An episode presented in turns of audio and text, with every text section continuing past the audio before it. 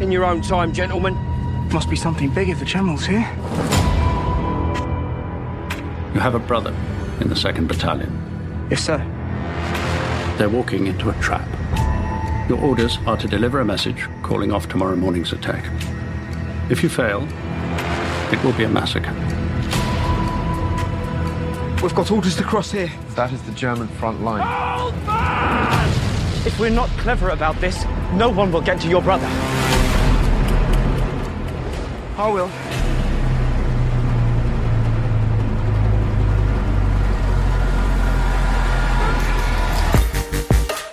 Ihr hört Katz, den kritischen Filmpodcast Folge 4 mit Lukas Kurstedt. Hallo. Und Malte Springer. Hi. Die hier irgendwo ohne Schnitte im Podcast Niemandsland irgendwo zwischen der Lage der Nation und gemischtes Hack verhindern müssen, dass ein furchtbarer Filmpodcast entsteht, denn wir sprechen heute über Sam Mendes erste Weltkriegsachterbahn 1917, die für sage und schreibe 10 Oscars nominiert ist. Und ich bin Christian Eichler. Hi. Ja, Malte Lukas, ich habe hier so einen Mikrofonarm gebaut und den schnicke ich jetzt immer so hin und her zwischen uns, damit das alles äh, wie aus einem äh, Guss wirkt. Das ist doch super, oder Malte? Ich schnipp den mal hier so rüber zu dir. Jetzt müsste er gerade so bei dir ankommen. Oh, wie macht er das? Das sind wirklich, das sind Effekte, für die man noch äh, einen Podcast hört. für, die man, für die man noch Geld zahlt. Ja, ähm, ja. Wie, wie findet ihr das hier so eingerichtet bei Katz? Ist ja völlig anders als bei Shots, oder? Ihr seid ja jetzt das erste Mal da. Muffiges Sofa. Ich weiß nicht, wo hast du das her? Auch aus der Garage noch? Hast du es mitgenommen aus dem, aus dem Shots-Studio oder was? ich hätte mir schon gerne ein Getränk gewünscht, muss ich zugeben. Ja, naja, das gab's bei Shots schon. Ja, das, das haben wir alles vorher auf der Soundstage in Miniatur gebaut, um dann zu gucken, wie das klingt und um, dann, dann mit so ganz kleinen Puppenmenschen ja. habe ich das gemacht und äh, naja, mehr dazu will ich nicht verraten. Ja, ähm, wir sprechen über 1917 äh, von, von Sam Mendes und ähm, wollen wir direkt, wollt ihr irgendwas vorher noch loswerden? Wollt ihr irgendwas sagen oder wollen wir direkt hier rein starten in das, direkt. in das Thema? Ja, rein Folge? damit, na klar. Dann gehen wir mal direkt hier äh, rein. 1917, Sam Mendes, schon ein paar Mal gesagt. Äh, Lukas, um es mit Tyler, the Creator zu sagen. Sam Mendes, who that boy, who him is.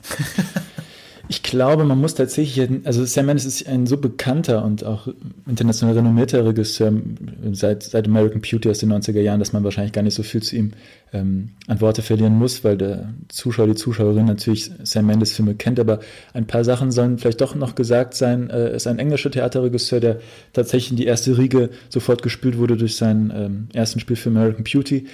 Ähm, ich würde so seinen Stil ein bisschen zwischen Classical und New Hollywood ähm, verorten, weil er jetzt einerseits sehr klassisch inszeniert, vor allem auch beispielsweise bei den ähm, James Bond-Filmen, die er beide gemacht hat, aber dann doch immer wieder so einen, so, eine, so, eine, so einen kleinen, ähm, eine individuelle äh, autoristische Spitze hat, die meistens mit, mit einem sozialkritischen ähm, Modus einhergehen. Also ich denke beispielsweise jetzt, ich möchte nur einen von, von seinen Filmen hervorheben, weil der auch, glaube ich, zu unserem Film heute passt, nämlich Jarhead, auch ein äh, Kriegsfilm von Sam Mendes, in der eben auch die Geschichte eines Soldaten gezeigt wird in einem Krieg, in dem er tatsächlich buchstäblich nicht zum Zuge kommt und darunter leidet, also quasi unter dem Nichteinsatz.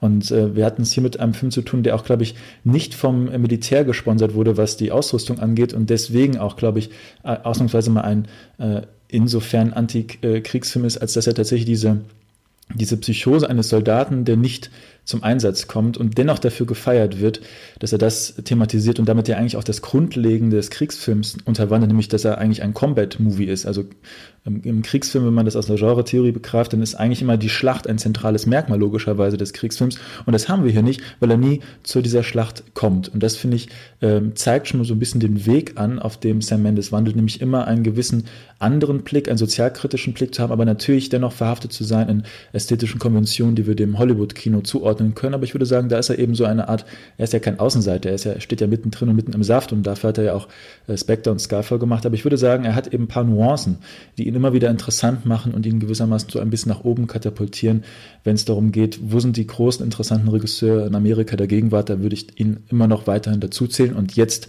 mit 1917 äh, auch erst recht wieder oder immer noch. Genau, für ganze zehn Oscars ist das hier nominiert, über das wir sprechen wollen. Ähm, Malte, worum geht's denn in diesem Film? Ja, nicht nur zehn Oscars nominiert, sondern hat er vorher noch die Königskategorien bei den Globes abgeräumt. Also bestes Drama und beste Regie.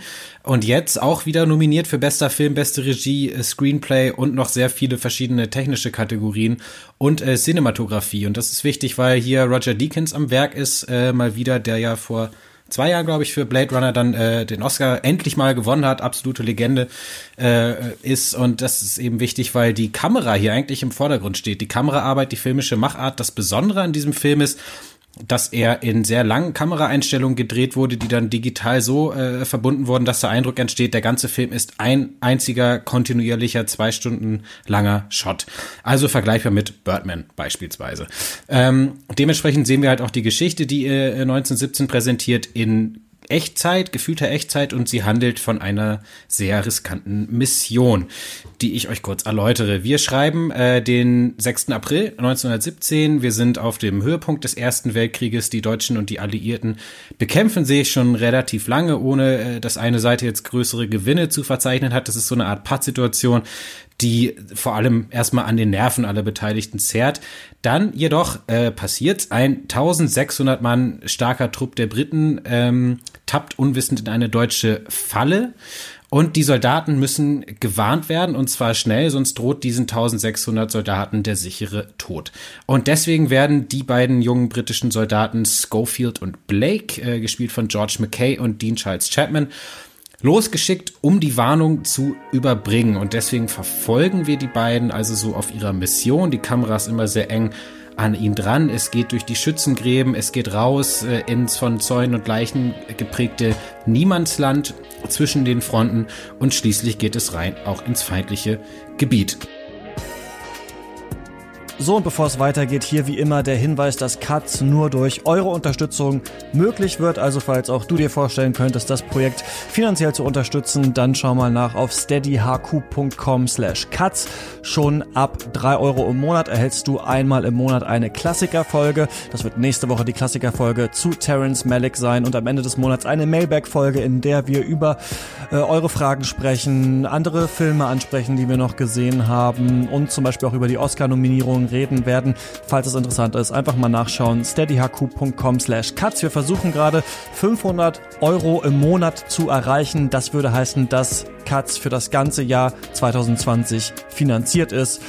Wäre natürlich der Knaller und ich danke natürlich an dieser Stelle auch allen, die uns schon unterstützen. Bevor wir hier weiter über den Film sprechen, habe ich jetzt Wolf Rüdiger Osburg am Apparat. Er war mal Manager bei Shell, leitet mittlerweile den Osburg Verlag und in diesem ist auch äh, sein Buch Hineingeworfen erschienen, für das er 135 erste Weltkriegssoldaten interviewt hat in den 90ern, als sie noch gelebt haben. Schönen guten Tag, Herr Osburg. Hallo, hallo. Wie kam das denn zu diesem Projekt und warum heißt das Buch Hineingeworfen? Das kam zu dem Projekt, weil ich einfach äh, ein tief historisch interessierter und empfindender Mensch bin. Ich hatte geschenkt bekommen von meiner Mutter seinerzeit mal ein Buch über Verdun. Das hatte ich erst nicht gelesen, weil es einfach auch jetzt nicht mein primäres Thema war.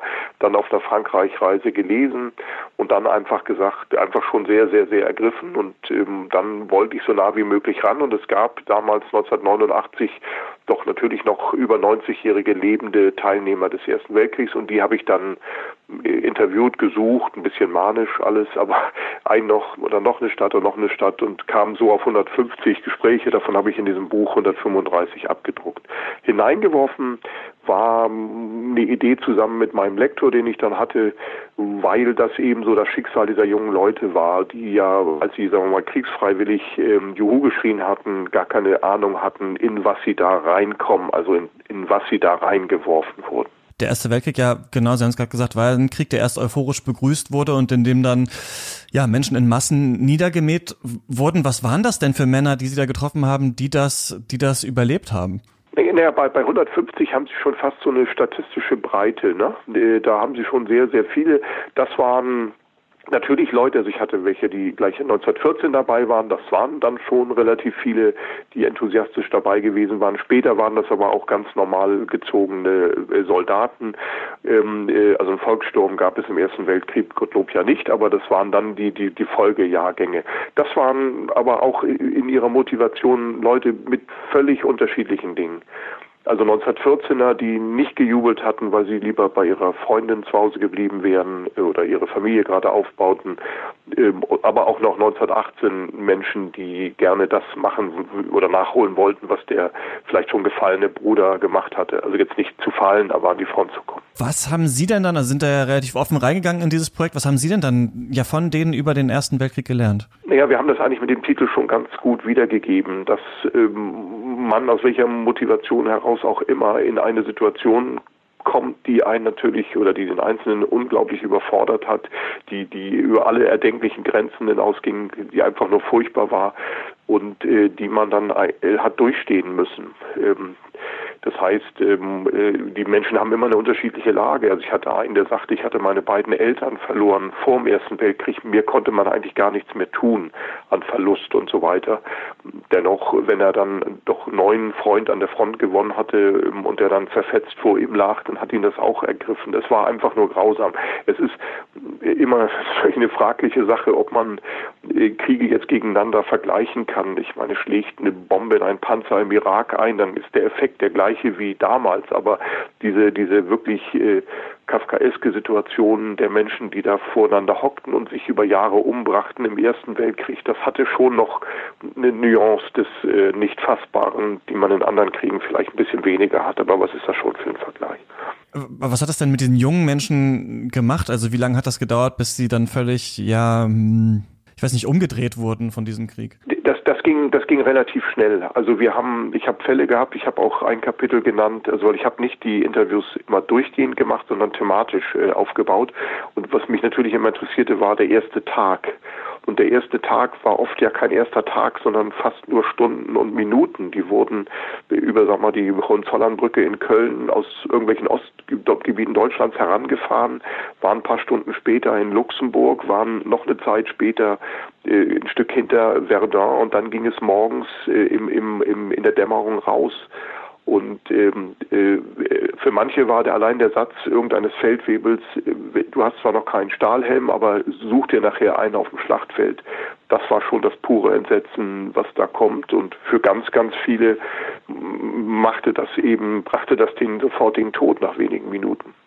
Andere haben das eben miterlebt und waren dann natürlich mit einmal in der völlig anderen Situation. Aber dieses Reingeworfensein war so krass und so, so, so brutal, dass man hinterher, wenn nicht körperlich, dann seelisch schon in den ersten Tagen völlig auseinandergenommen war. Es geht in diesem Film um zwei britische Soldaten. Denken Sie denn, dass die ähnliche Erfahrungen und Sichtweisen auf den Krieg hatten, wie zum Beispiel Ihre Gesprächspartner, oder dass das eine ganz andere Geschichte war? Was ganz bestimmt so war, ist, dass das Schicksal dieser jungen Leute, also der normalen Soldaten auf beiden Seiten, komplett gleich war da, da gab es keine großen, ich sag mal, ideologischen oder motivatorischen Unterschiede. Das war, ist ja auch der Grund gewesen, weshalb man zu Anfang, ähm, das wird aber, dürfte aber im 17. Film nicht mehr drin sein, äh, so gewisse Verbrüderungsformen hatte. Ähm, äh, die waren, die waren wirklich in absolut der gleichen Situation und denen war man auch im Allgemeinen, bis auf so ein paar äh, krasse Ausnahmen, denen war man eigentlich auch nicht in dem Sinne Feind. Ähm, wenn man natürlich den Befehl hatte oder sich verteidigen musste, klar. Aber, aber persönlich habe ich immer wieder gehört, nach dem Motto, die Kerle da drüben waren genauso arm dran und die haben quasi genauso eine Mutter wie wir und das alles gleich. Wenn Sie einen Film über den Ersten Weltkrieg äh, machen müssten, was denken Sie wäre etwas, das Sie da gerne drin vermitteln würden? Naja, ich habe ich hatte ja vorhin gesagt, dass ich mein Buch auch so aufgebaut habe, dass ich nicht, das sind so die gängigen äh, angelsächsischen Bücher, die machen immer einen alten Herrn nach dem anderen. Das habe ich nicht gemacht, weil ich erstmal die Qualität der Aussagen eines Hundertjährigen anders war als die von einem jungen 90-Jährigen. Ähm, ähm, äh, aber ich habe auch dann das thematisch quasi umgeflücht, ähm, weil es ist eben eine Massenveranstaltung. Äh, ja klar, Sie können einer Person folgen, aber im Grunde ist das wie so ein Film, an dem die Bilder so vorbeihetzen. Und wenn ich es richtig verstanden habe, ist das ja auch in dem Film so ähnlich gemacht. Eine Einstellung und dann erlebst du das ähm, äh, vor dir. Das finde ich schon unglaublich spannend. Und, und wenn das eben dann diese Tristesse und ähm, die, diese vielen lebensentscheidenden oder zum Teil ganz fürchterlich alltäglichen Probleme aus so einer Einstellung ähm, äh, aufnimmt, finde ich das ein unglaublich spannendes Projekt, das im Kern fast meinem Buchansatz ähm, entgegenkommt oder das, das Gleiche verfolgt. Äh, da, da würde ich nicht, weil es geht ja auch gerade in diesem Krieg, es gibt da keine es gibt da keinen kein, kein besonderen, also es gibt natürlich Verdun, aber es gibt keinen kein Stalingrad, es gibt keine Belagerung von Leningrad, andere grauselige Themen, sondern es war eben einfach diese Monotonie dieser, dieser Schützengräbenverläufe, ja, mit vielleicht so einer gewissen Ausnahme in Verdun, aber ansonsten war das immer gleich. Und wenn der Film das so äh, abbildet, dann ist es absolut richtig. Ich hätte da keine andere Idee gehabt. Ja, soweit äh, Wolf Rüdiger Osburg zum Ersten Weltkrieg. Und wir befinden uns jetzt mittendrin auch in Onkirk. Und äh, jetzt will ich natürlich erstmal Lukas fragen. Ähm, ja, wie hat dieser Film auf dich gewirkt? Äh, tatsächlich diese Frage nach dem One-Taker und nach dem Kriegsfilm ist eigentlich eine, eine spannende Frage. Also ob das ähm, funktionieren kann. Und ich habe nach dem Film mir gedacht, wieso kam darauf eigentlich noch niemand früher? Denn der One-Taker ist ja prinzipiell eine sehr, sehr lange, in dem Fall zweistündige Plansequenz. Und die Plansequenz an sich ist erst einmal in ihrem extremen Verständnis des realistischen Films ja immer einerseits eine Handwerksleistung. Also wir können im Grunde nichts anderes machen als ähm, darüber staunen, wie hier ein Film durch eine kontinuierliche Kameraperspektive aufgenommen wird. Auf der anderen Seite aber haben wir es ja auch mit einem besonderen Wirklichkeitseffekt zu tun, weil wir etwas äh, kontinuierlich sehen können und nicht durch einen Schnitt darauf hingewiesen werden, dass es gemacht ist. Und zugleich ist es gemacht. Es ist halt einfach eine Art, eine, eine Konstruktion, wo die Dinge vor der Kamera passieren und nicht in der Kamera im Schnitt. Und diese beiden Prämissen, also einerseits das Spektakuläre zeigen zu wollen, andererseits aber auch realistisch sein zu wollen, das sind ja eigentlich auch grundlegende Prämissen des Kriegsfilms. Der Kriegsfilm möchte ja eigentlich realistisch sein, um uns die Realität eines modernen Krieges nahezubringen. Und auf der anderen Seite aber ist der Kino, äh, ist der Kriegsfilm ja auch immer mit einem Kino der Attraktion verbunden. Das heißt, er hat selbstverständlich das Bedürfnis, Spektakel zu zeigen. Das heißt, diese beiden Prämissen, das Spektakuläre, das Realistische, das eint eigentlich den One-Taker bzw. die Plansequenz und den Kriegsfilm und findet hier in diesem Film 1917 für mich tatsächlich so eine Art ähm, formal-ästhetische Entsprechung, beziehungsweise so eine Art radikalste Zuspitzung des Genres. Und das führt dazu, dass der Film selbst dann noch einmal diese Thematik des Ersten Weltkrieges tatsächlich, glaube ich, ähm, so filmisch umsetzt, wie es nur möglich ist. Und dementsprechend äh, ist das für mich ein ganz herausragendes Werk. Alleine in der, in der, in der Betrachtung aus einem genre-theoretischen und einem filmtheoretischen Blickwinkel heraus. Aber da würde ich direkt mal einhaken wollen. Warum denkst du denn, dass gerade uns ein Schnitt darauf hinweist, dass etwas gemacht ist? Denn ich hatte eher das Gefühl, dass er durch den One-Shot und so wie Sam Mendes den hier ausstellt in diesem Film, so dass auch im Werbematerial schon vorher gesagt wurde, das soll übrigens alles aussehen wie eine einzige Einstellung, dass er das darauf hinweist, dass hier versucht wird, etwas zu zeigen, dass hier ja. versucht wird, ein besonderer Film zu, äh, zu sein, dass hier versucht wird, eine Achterbahn irgendwie ins Rollen zu bringen und dass gerade, also der Schnitt kommt mir manchmal manchmal in diesen One-Take-Besprechungen so schlecht weg, als wäre das sowas, ja, leider mussten wir den Film dann danach schneiden. Wir hätten ja gerne eine Kameraeinstellung gehabt. aber ja gerade in Schnitten werden. kann man ja, genau, aber gerade in Schnitten kann man ja zum Beispiel viel näher an Charaktere, an das, was sie sehen, ran. Ich habe eher das Gefühl, dass, wir werden bestimmt noch über Videospiele reden, aber dass man hier eigentlich durch diesen One-Cut eher so ein bisschen außen vor bleibt und so ein Kunststück, so eine Zirkusattraktion, ja, sie hängen jetzt schon da irgendwie seit zehn Minuten an den Seilen, hoffentlich fällt niemand runter, betrachten soll und dass man eigentlich auch argumentieren könnte, eigentlich macht der es künstlicher als, als andere Kriegsfilme vielleicht. So. Also dieser Vorwurf des Ästhetizismus anhand dieses Films, also er, die, die Form dominiert über den Inhalt. Ich glaube, das ist hier insofern verfehlt, als dass erstens der Film sehr wohl schneidet, aber das nennen wir dann innere Montage. Der Film schneidet, indem wir ein Setting aufbauen, in der verschiedene Figuren von links nach rechts durchlaufen, in der wir ein Setting aufbauen, welches beispielsweise erst bei den Figuren anfängt, dann aber uns langsam die diegetische Welt immer größer öffnet und dadurch auch eigentlich erst überhaupt uns in diese Welt hineinführt. Und zwar nur durch das Mittel des ganz plump ausgedrückten Zurückfahrens der Kamera.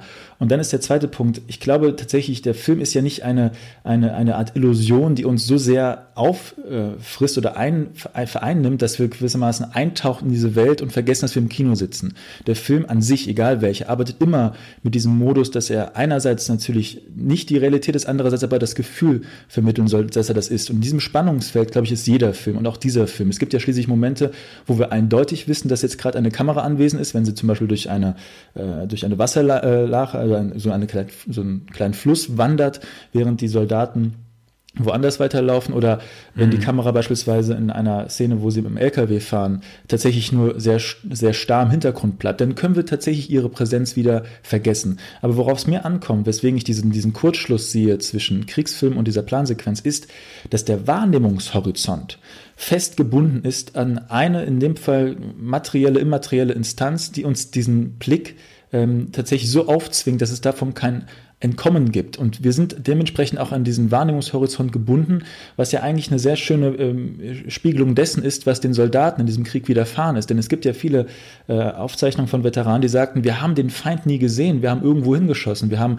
eigentlich ja optische Medien, Zielfernrohre, andere Sachen genutzt, um überhaupt die Distanz, die nun entsteht, zu überwinden. Und wir haben ja auch in diesem Film immer wieder so Sequenzen, wo sie angegriffen werden und wir erst einmal gar nicht wissen, woher. Das heißt also, diese Orientierungslosigkeit, das enge Blickfeld, das wird gespiegelt in der Kamera und das ist, glaube ich, diese Quintessenz, die hier Kameraarbeit mit Kriegsfilm plus den Wahrnehmungshorizont der Figuren zusammenbindet. Und natürlich kann man darüber streiten, ob das auch immer wieder auf sich selbst zurückfällt und sicherlich gibt es unzählige Momente, wo wir merken, da ist ja gerade ein Kameramann dabei, aber das changiert ja, das ist ja dynamisch. Und dieses dynamische Verhältnis aber, glaube ich, ermöglicht es uns dann aber, dieses, dieses, diese besondere Konstellation auszuspielen, dass hier Soldaten sind, die eigentlich nicht wissen, wo sie sind, nämlich im Niemalsland und damit irgendwie arbeiten müssen. Und wir sind tatsächlich so nah bei, bei, da, da, da dran, dass wir, wir haben kein außerhalb von diesem Blick. Und das heißt, wir können nicht entspannen, wir können nicht das, den, den, den anderen Blick suchen. Und das macht diesen Film für mich so stark in der Zusammensetzung von Plansequenz und hm. Ja, die Kamera ist auf jeden Fall auch, unabhängig davon, dass jetzt äh, dir vorgetäuscht wird, dass es keinen Schnitt gibt, sie ist auch sehr nah und sehr intensiv. Und ja. das funktioniert sehr gut im, auch im Kriegsfilm allgemein. Oder ich erinnere mich an Son of Saul, wo die Kamera, äh, ja. also das, äh, der Film, in, der in Auschwitz äh, spielt, wo die Kamera noch mehr an den Gesichtern klebt. Und das funktioniert schon, diese Klaustrophobie, die Unausweichlichkeit, auch die Settings, diese Gräben und, und, und Tunnel und auch die Gesichter, die Angst, in denen Gesichtern der Beteiligten. Toll. Äh, also das klappt und das funktioniert und deswegen ist es für mich auch hier kein Gimmick. Aber ich muss schon sagen, dass ich öfters hier bei 1917 das Gefühl hatte, äh, die Kamera treibt die Handlung und nicht andersrum. Also so ein bisschen, dass ich mehr das Gefühl hatte, wir müssen jetzt an den nächsten Ort, weil wir die nächste geile Action-Szene filmen müssen, als die Charaktere müssen jetzt wirklich weitergehen und die Kamera verfolgt sie. Ich hatte ein bisschen das Gefühl, dass hier die Struktur und das Pacing, das ist, war, war für mich sehr missionenhaft, levelhaft. Mission complete, was abhaken, sie sind durch die Tunnel gesprungen, jetzt müssen sie über eine Brücke balancieren, jetzt haben sie das geschafft, jetzt müssen sie durch den Fluss schwimmen. Ähm, das hat mich rausgezogen und das hat den Film für mich ein bisschen zu entrückt wirken lassen und das hat auch mit der mit dem Realismus, den die Kamera ja an sich gibt, wie du gut erklärt hast, gebrochen und das fand ich schade. Aber aber ist der Krieg nicht immer auch ein Spiel? Äh, äh, entschuldigt, also ich will das nur mhm. einwerfen. Dieser Missioncharakter, also erstens, sie haben nur eine Mission, sie müssen die Botschaft mitbringen. Das dahin ist quasi ein Weg durchs Niemandsland und sie wissen nicht, was passiert. Ich weiß nicht, ob das tatsächlich so einfach zu sagen ist, dass da, dass die Kamera einfach nur ans nächste Setpiece möchte. Ist ja schließlich der, der Gang durch dieses Szenario, was von den Soldaten niemand weiß, niemand kennt. Es ist ja tatsächlich das Niemandsland und da kann einiges passieren. Und das führt ja natürlich dazu, dass wir Stationen und Stationen haben, aber das ist ja auch das, was wir im Soldat James Ryan haben, ohne dass wir jetzt sagen würden, Mensch, die laufen da nur von einer Mission zur nächsten. Also ich weiß nicht, ob das die Parameter sind, die wir diesem Film ankreiden könnten, äh, wenn wir das hm. wollen. Ja, das ist eine interessante Frage. Die Frage ist auch, ähm, also ich habe mich hauptsächlich gefragt, hilft Sam Mendes diese formale Entscheidung, den Film als One-Take zu drehen, tatsächlich dabei, irgendwas Interessantes zu de, über den Ersten Weltkrieg zu erzählen. Und egal, wie ich das drehe und wende, bleibt die Antwort fast immer Nein, ich habe das Gefühl, der Krieg ist ein Setting für diese Geschichte, die erzählt werden soll. Die Geschichte, die aber eigentlich fehl am Platz wirkt im Ersten Weltkrieg, finde ich. So eine Mission, wo der Rahmen klar ist, wo die Menschen selbstlos sind, wo man dann so von, von Setpiece zu Setpiece stolpert. Und es ist ja, gibt ja dieses Hitchcock-Zitat, wo er sagt, es gibt einen Unterschied zwischen ähm, äh, Spannung und Überraschung, wenn eine Bombe unter dem Tisch ist und die Leute, die, am Tisch sitzen und irgendwie übers Essen reden, ähm, wissen das nicht, aber wir als Zuschauende wissen auch nicht, dass die Bombe da ist und dann geht die Bombe hoch, dann ist es auf einmal überraschend gewesen. Aber wenn wir vorher sehen, dass die Bombe um ein Uhr äh, hochgehen wird und ja. wir sehen im Hintergrund die, die Uhr, dann wird es auf einmal spannend. Und ich habe das Gefühl, dass er hier wie in einem Actionspiel eben, also wie bei Uncharted, wie bei Call of Duty, immer wieder so eine Überraschung uns reinknallt, die zwar krass ist, dass ein Flugzeug da irgendwie runterfliegt oder dass da ein Tunnel einstürzt, aber die auch sehr auf eine Art unauthentisch und gekünstelt für mich wirkt, dass das zwei Leuten im Ersten Weltkrieg so hintereinander passiert. Ich glaube, ich hätte es zum Beispiel stärker gefunden, wenn andere Beobachtungen über den Ersten Weltkrieg hier in verschiedenen Etappen gemacht werden würden. Zum Beispiel, wir haben ja ganz viele verschiedene Erste Weltkriegsmedien. Ne? Wir haben äh, Erich Maria Remarque im Westen nichts Neues, da geht es um Schrecken und um Entfremdung. Ernst Jünger in Stahlgewittern, da geht es um Mannwerdung, Ernest Hemingway Farewell to Arms, da geht es um diese Sinnlosigkeit, um die Liebe. Bei Filmen wie They Shall Not Grow Old von Peter Jackson geht es auch um diese krasse Alltäglichkeit und ähm, so ein bisschen scheint mir die Essenz ja so des Ersten Weltkriegs zu sein, diese Naivität, also diese jungen Menschen, die hier in dieses absolute Massaker reingeschickt werden und vorher euphorisch sind. Und das waren ja eine Million Briten sind ja gestorben in diesem Krieg. Ne? Das muss man sich mal vorstellen, diese Zahl, die dann durch so ein Grauen gebrochen wird und dann werden diese Leute irgendwie abgehalfterter, versuchen sich dem, dem mehr gewiss zu werden, was da passiert. Und ich glaube, das ist ja auch so, wenn man äh, sich äh, in einer Trennung ist oder wenn man trauert oder so, dass manchmal ergreift einen so der Schrecken der Welt total doll und dann unterdrückt man das wieder. Und ich finde es ganz interessant in diesem Peter Jackson Film, They Shall Not Grow Old, dass du so das Gefühl hast, die sind mega abgehalftert, aber die sind auch super witzig drauf. Und das ist mein erstes großes Problem mit diesem Film. Ich finde, dass diese beiden Hauptcharaktere völlig unauthentisch für mich wirken als erste Weltkriegssoldaten. Das ist für mich so ein bisschen Frodo und Sam müssen nach Mordor, so, so fühlt sich dieser, die, das hier an, die wirken so, als wären die gerade neu im Krieg, sollen aber schon noch länger da gewesen sein und stolpern dann durch diese viel zu übertriebenen Action-Set-Pieces, die es im Ersten Weltkrieg wahrscheinlich gab, aber halt nicht so hintereinander. Und dadurch, finde ich, wird das so ein, wird das immer eher so eine Art Spektakel als ein Innehalten und Verstehen, was hier tatsächlich passiert. Und deswegen finde ich, wirkt dieser Film mh. sehr gekünstelt, auch in seiner Macht. Und ich finde auch in der, im Setdesign, es wirkt alles sehr klar, sehr sauber, sehr so ja, wie so ein, wie so ein, wie so ein Fantasy Joyride irgendwie so hingestellt und so ist dann halt zufällig am Ende im Ersten Weltkrieg und irgendwie hat mir das nicht so richtig was gebracht, so als, als Gesamtwerk. Aber ich, wenn ich jetzt richtig verstanden habe, du wirfst gerade der Kunst vom Film vor, Dinge zu fiktionalisieren und zu übertreiben. Und das gerade noch in dem Genre, wo ich noch Nee, du kannst ja nicht irgendwie jetzt Aussage so krass jetzt so essentialisieren. Ich werfe nicht den Film, ja, aber, dass er fiktionalisiert. Ich ja, würde nur vor, dass er, das soll halt super nah dran sein und ja. super, also ich habe das Gefühl, auch wenn man Sam Mendes in Interviews zu diesem Film hört, der redet nur über diese Kamera. Der redet über nichts anderes. Da geht's nicht um den Ersten Weltkrieg oder sowas. Da geht's nur darum, wir hatten die Idee, diesen krassen Film zu machen und es ist eine krasse Zeit gewesen und das haben wir hier irgendwie abgefilmt. Ich finde, das ist ja, so ein bisschen. aber wir müssen ja nicht die Aussagen von, so von dem Regisseur so bewerten, weil man kann ja auch genau hinschauen, was da genau passiert. Also was wir sehen im Ersten Weltkrieg ist, es trifft sich modernste Kriegstechnik, neueste Kriegstechnik auf veraltete Militärtaktik. Und wir haben einen Stellungskrieg. Wir können jetzt einen Kriegsfilm dazu machen, in dem wir permanent Schlachten zeigen. Das wäre vielleicht sehr nah an dem Geschehen von 1917 dran.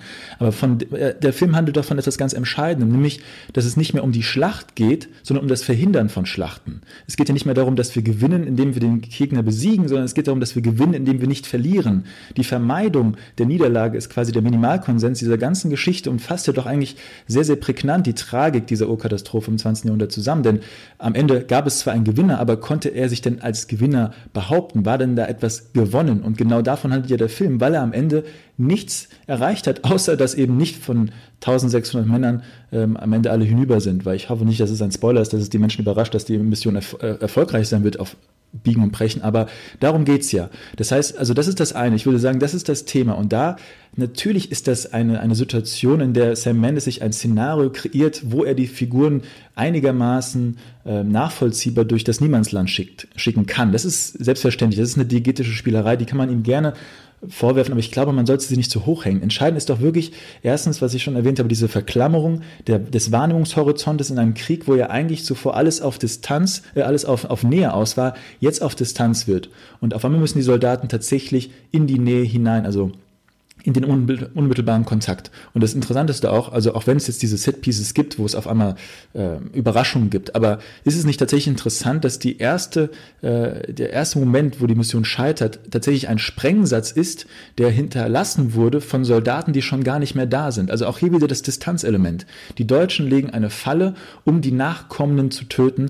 Wir töten auf Distanz und der Spannungsmoment mag vielleicht einer sein, der einfach nur quasi wie ein, wie ein bisschen Spektakel ist, aber er ist ja auch wiederum die Essenz dessen, was diesen Krieg ausmacht, nämlich töten auf Distanz, töten auf, auf Vorrat, auf Vorsicht und auf Hoffnung, dass da jemand na nachkommen könnte, egal wer das ist. In dem Fall eigentlich ja grundlegend erstmal die Ratte, um das äh, an der Seite zu erwähnen. Aber das sind doch, glaube ich, doch Details, die entscheidender sind, als dass wir uns darauf fokussieren, was der Regisseur gesagt hat, weil er kann ja so viel davon erzählt haben. Das Wichtige ist doch, was in dem Film liegt. Und das, das ist für mich, erzählt eine ganz andere Geschichte und hat auch eine ganz andere Sprache. Und das ist für dich sonderlich distanziert, wenn er dann über eine Brücke nochmal drüber springen muss und wenn man dann noch nach dem ausweichen muss und dann nochmal da lang ja, rennen muss und sowas. Ja, ich finde nicht, dass das, das erzählt nicht viel über den Ersten Weltkrieg eigentlich, finde ich. Diese letzte Sequenz da, wo er im Dunkeln durch diese, ab, diese zerbombte Stadt läuft, sicherlich, wo er aus irgendwelcher komischen Naivität heraus mit dem, mit dem Versuch, den Deutschen eigentlich nicht zu töten, sondern ihn einfach nur dazu aufzuführen, dass er nicht irgendwie Alarm schlägt. Das, das sind solche kleinen Topics. Man kann darüber streiten. Das sind in der Tat sicherlich Momente, wo man das Gefühl hat, die Ästhetisierung, also das besondere Dunkel in dieser Sequenz ist wichtiger als alles andere. Aber auch hier wieder, du erwähnst die Sequenz, wo er, wo er angeschossen wird. Es hat doch einen immanenten äh, Einfluss darauf, dass wir dort nicht sehen können, dass wir dort keine andere Perspektive wählen können, außer diese, die genauso orientierungslos ist wie die seine. Und er muss darauf reagieren und wir müssen darauf reagieren. Es hat etwas von einem Videospiel, weil wir gewissermaßen als, als äh, Zuschauer eines Let's Players da irgendwie fungieren, aber ähm, da ist, also da, da sehe ich eine, eine, eine Vermengung von kriegerischen und spielerischen äh, Elementen und nicht nur ein ästhetischer Gestus von einem Regisseur, der sich dachte, komm, lass uns mal was besonders Tolles machen.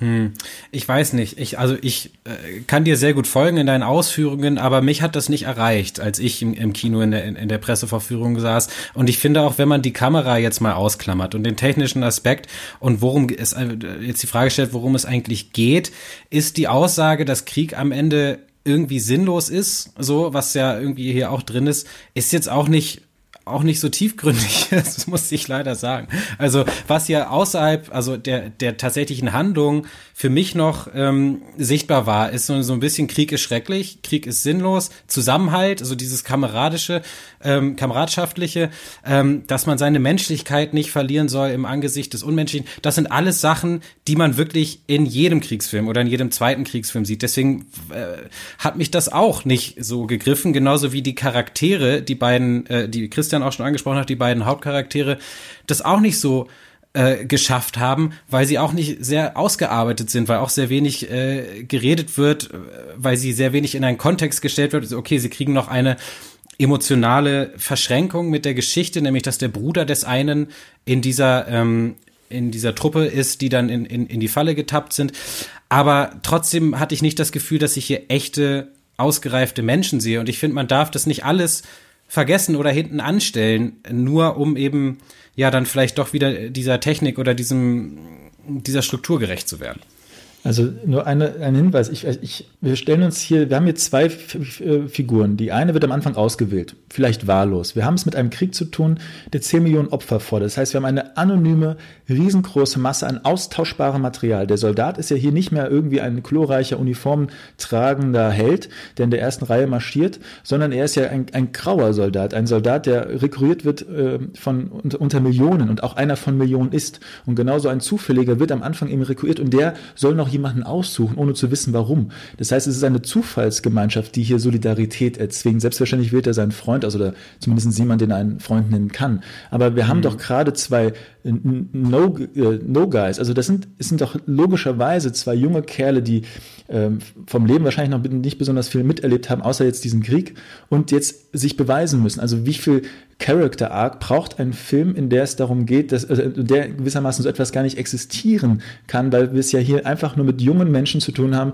die anstatt auf die Universität in den Schützengraben sollen. Also welche Geschichten sollen erzählt werden, äh, die, die, die, also wäre das dann nicht unrealistisch, wenn da jetzt auf einmal äh, noch mehr äh, hinzugefügt werden würde, um diesen Figuren dann irgendwie vermeintliche Plastizität zu verleihen. Ich glaube, auch dort wieder müssen wir dann den Film auch wiederum dann daran messen, was ein Kriegsfilm eben kann. Und ähm, ich glaube, es ist ein Unterschied, ob ein Film sagt, Krieg ist sinnlos oder ob ein Krieg sagt, dieser eine spezifische Krieg, der auch der Krieg ist, der das ganze Genre für den Film überhaupt erst angeleiert hat, sagt, die Vermeidung der Niederlage ist der Minimalkonsens. Ich glaube, das ist eine andere Botschaft, als zu sagen, der Krieg ist sinnlos. Da haben wir ja auch einen Unterschied zu dem großen, gerechten Krieg der Amerikaner im Zweiten Weltkrieg, der ja auch andere Geschichten produziert hat. Da kann es ja auch sinnlos sein, aber es geht ja um eine gerechte Sache. Und hier im Ersten Weltkrieg ist es keine gerechte Sache. Also dieser Sinnlos-Topos ist ja eigentlich erst einer, der im Vietnamkrieg ähm, laut wird. Das heißt, der Erste Weltkrieg ist ja noch von einer anderen ähm, Metaebene getragen. Und die hier ist tatsächlich, glaube ich, die Essenz dieses, dieser Idee zu sagen, die Niederlage zu vermeiden, das ist alles, was wir wollen und alles, was wir können und alles, was hier möglich ist. Und das ist ja tatsächlich doch eine, eine, eine Tragik, die erfasst wird und die doch äh, diese Urkatastrophe des 20. Jahrhunderts doch tatsächlich pontiert zusammenfasst. Ja, aber ich finde auch, dass du dann einen wichtigen Punkt eigentlich an, ansprichst, Malte. Es geht ja nicht darum, den größten Character-Arc zu haben, denn da würde ich sagen, das macht der, macht der Film eigentlich den Fehler. Also, dass es tatsächlich um diese beiden Menschen geht, um den Bruder und um die Kameradschaft und wie man sich da rausholt, sondern dass es einfach in dieser Ausgestelltheit, in dieser, in diesem One-Cut, in diesem, wir lassen einfach mal laufen, so unauthentisch und ähm, platt für mich wirkt das alles. Ich glaube, habe diesen beiden nicht geglaubt, dass sie, dass sie in diesem Krieg sind, sondern ich, mir war klar, die sind in so einem Setting, was halt, was halt sich ähm, Sam Mendes und Roger Deakins da überlegt haben, wo man dann halt mal durchrennt und dann stürzt am Ende äh, die Mine ein. Ich finde trotzdem, dass äh, gerade die Sequenz in der Stadt wirklich großartig ist, auch wenn man sich da Videos von Roger Deakins anschaut, wie er erklärt, wie sie das äh, beleuchtet haben. Witzigerweise übrigens, um darauf vielleicht tatsächlich nochmal zurückzukommen, ist es im aktuellen Call of Duty gibt's genau die gleiche Szene eigentlich also äh, wo dann auch so Leuchtmörser über das Schlachtfeld gehen. Aber da ist es so, dass man nicht durch das Schlachtfeld durchlaufen muss, sondern die feindlichen äh, Soldaten abschießen soll. Aber ich, ich finde eben, es ist zu, für mich zu stark ausgeleuchtet, zu stark äh, Actionfilm und zu, zu wenig liegt hier. Also wenn wir uns Filme, ich hole ja gerade die Terrence Malick Filme nach für unseren ähm, Terrence Malick äh, Specialcast, den wir machen. Und da finde ich, dass in einem Film, der viel, viel mehr Schnitte hat, nämlich äh, Thin Red Line zum Beispiel, diese Aussichtslosigkeit, dieses, man sieht den Feind nicht, wir wissen gar nicht, wo wir sind, viel stärker rüberkommt, eben gerade durch Schnitte. Also gibt's diese tolle Szene, wo sie diesen Hügel stürmen müssen und du siehst immer einzelne Soldaten, die dann natürlich Malik-mäßig auf den Boden schauen und dann ist da eine Raupe oder ein Käfer oder sowas und das wirkte auf mich total authentisch, dass im Angesicht des Todes man sich auf einmal wieder auf das absolut kleinste Natürliche besinnt und deswegen, das gibt diesem Film hier, finde ich, total ab. Diese Videospielsache, da muss ich länger drüber nachdenken, weil ich auch glaube, dass das natürlich so ein der so ein Pflegel ist, mit dem man einfach eindrischt und sagt, ja, das ist ja hier wie ein Spiel und Krieg ist ja nicht Spiel und so weiter. Und da würde ich auch sagen, das ist schon komplexer, denn ich glaube, dass natürlich auch im Krieg sein eine Art Spielcharakter hat und eine Art Missionscharakter natürlich, weil das Videospiel kommt ja auch ursprünglich, also die ersten Videospiele waren ja Kriegsspiele tatsächlich, also wo so digitalisiert so ähm, Kriege nachgestellt äh, werden sollten auch. Und ich denke auch, dass da schon was dran ist, dass man, glaube ich, also wenn wir auch so, wenn wir die Killerspieldebatte oder sowas haben, wird ja immer gesagt, so ja, ähm, ich erschieße da zwar Menschen, aber es ist ja nicht der echte Krieg. Und ich glaube aber, dass auch im echten Krieg du dich natürlich emotional distanzieren musst von dem, was du da machst, wie auch ein Spieler. Und ich glaube, dass sich da natürlich Videospiele, Kriegsspiele und der Krieg tatsächlich irgendwie gleichen. Nur dieses Abarbeiten von Stationen, bei denen man genau merkt, dass jetzt eine Szene anfangen soll, dass jetzt was passieren soll. Ich finde, hier sind mir zu wenig, hier ist mir zu wenig Kit in diesen Sachen. Und hier hätte mal, anstatt dass dann ein Feuergefecht ist, hätten, hätten die vielleicht noch mal auf ein paar andere Soldaten treffen können, die auch mal was zu erzählen haben oder sowas. Ich habe irgendwie so das Gefühl, ja, das ist halt, dass das Setpiece hier über allem äh, schwebt und dass hier einfach mehr möglich geworden gewesen wäre. Ja, das ist eigentlich so mein Problem. Ja, ja, ähm, ja, Lukas, um vielleicht auch nochmal auf deinen letzten äh, Beitrag nochmal einzugehen. Nein, ich glaube nicht, dass es hier, äh, oder auch Christian zuzustimmen, den riesigen Charakterbogen braucht und dass das vermisst, äh, dass ich das genau jetzt explizit vermisst habe. Ich glaube nur, ein Film muss in irgendwas geerdet sein. Und ein Kriegsfilm kann auch ein Psychogramm einer Person sein, auf jeden Fall. Ein Kriegsfilm kann auch äh, eine große soziale, äh, gesellschaftskritische Thematiken aufmachen.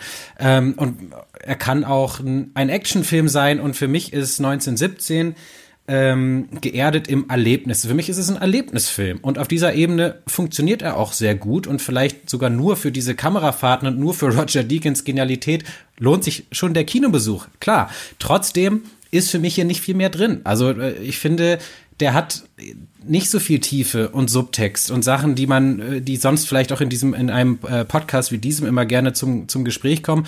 Für mich steht hier im Vordergrund wirklich dieses Filmerlebnis und das ist gut und äh, aber emotional ähm, war ich da draußen eigentlich über die meiste Zeit äh, im Kino. Lass uns doch die letzten Sachen, die wir noch zu sagen haben, in unser Abschlussstatement packen. Ähm, ich bin sehr gespalten bei diesem Film. Ich denke auch aus ähm, technischen Gesichtspunkten ist es ganz interessant. Für mich überwiegt auch das Spektakel und ich denke schon, der hat, wenn man es äh, weit genug drehen möchte, doch auch was zu sagen über den Ersten Weltkrieg. Ich denke, was wir noch nicht so ganz so angesprochen haben, ist, das ist ein Film des Raums, ne? Ein Film, der zeigen soll, wie groß diese Räume waren, wie weit das verzahnt war, was sich für unterschiedliche Geschichten vielleicht zur gleichen Zeit abgespielt haben im Ersten Weltkrieg Weltkrieg, die wir hier jetzt durch so eine fiktionalisierte Geschichte, in der eben zwei Menschen, die so durchleben, ähm, nochmal stärker gezeigt bekommen. Ich finde, das funktioniert auch äh, zu teilen, aber gleichzeitig finde ich auch, dass der Film dass man manchmal so das Gefühl hat, da muss jetzt was passieren, noch. Also da müssen jetzt noch mal Leute von links oder von rechts kommen, damit hier, damit das nicht zu langweilig wird. Also so ein bisschen hatte ich immer das Gefühl, Sam Mendes und Roger Deakins brauchen auch unbedingt immer noch mal die Bombe, die, die dann hochgeht, damit das, damit das Publikum nicht einschläft. Und deswegen, hm, ja, bin ich glaube ich lieber bei Kriegsfilmen, die sich ein bisschen mehr Zeit nehmen, dann doch für das Menschliche und für ähm, ja so die Sinnlosigkeit und nicht nur so Frodo und Sam halt diesmal im, im Ersten Weltkrieg irgendwie begleiten wollen. Also ich äh, war nicht so begeistert davon.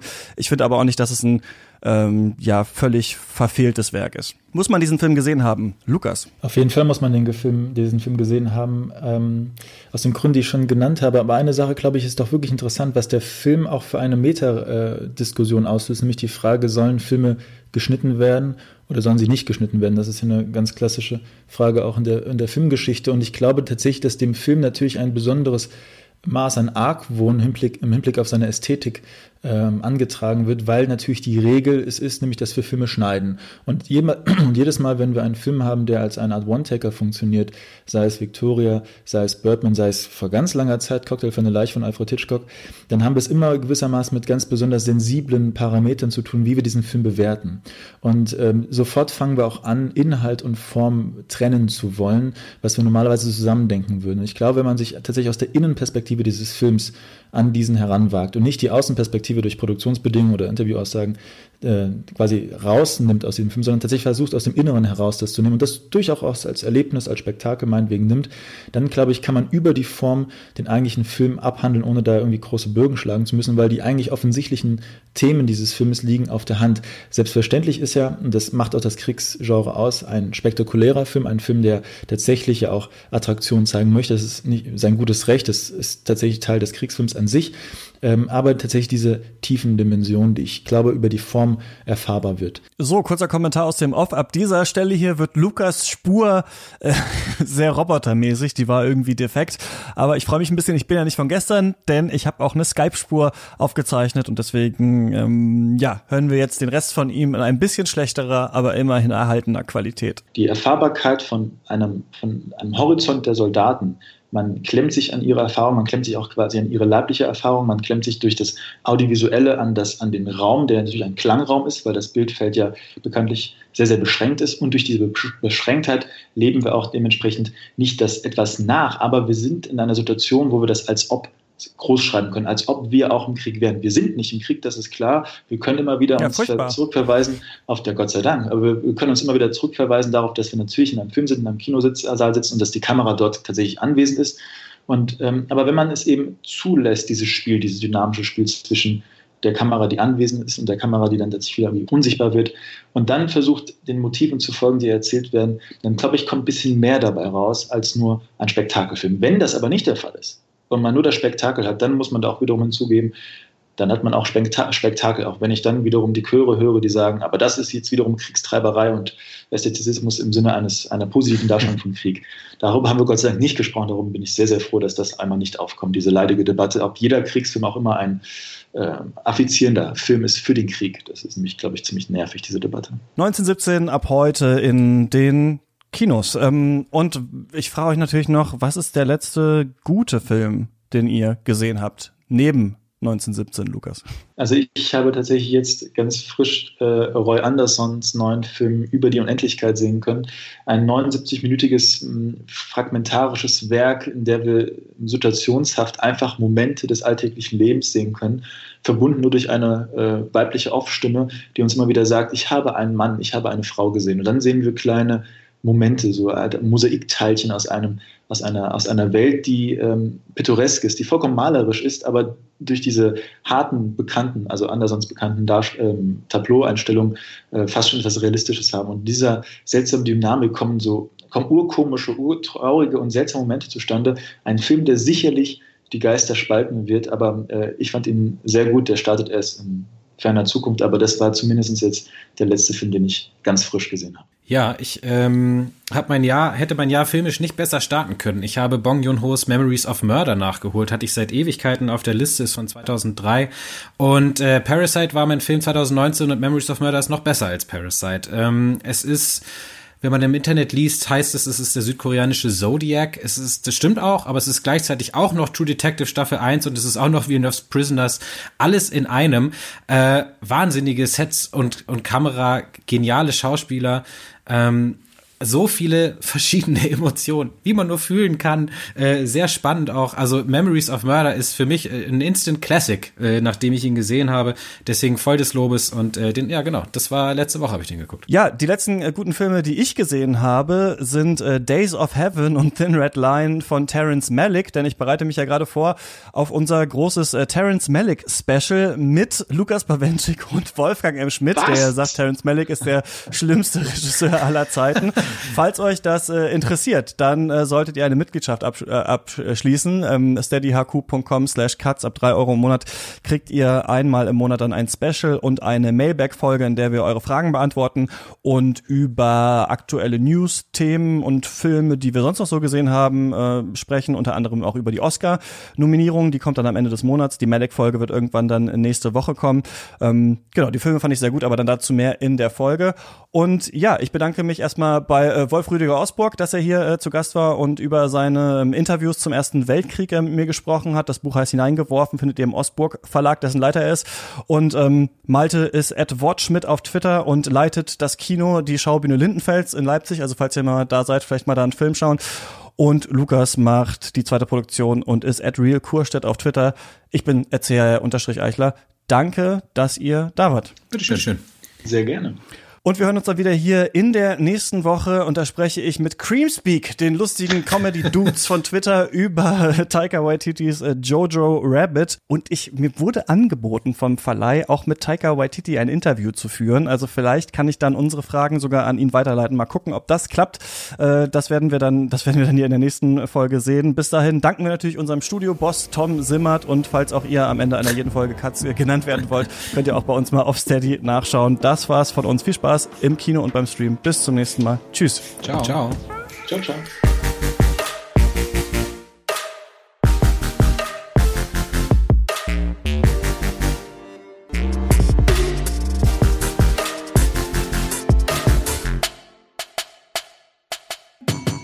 Katz ist eine Produktion von mir, Christian Eichler, und ihr erreicht mich unter katzpodcast.yahoo.com.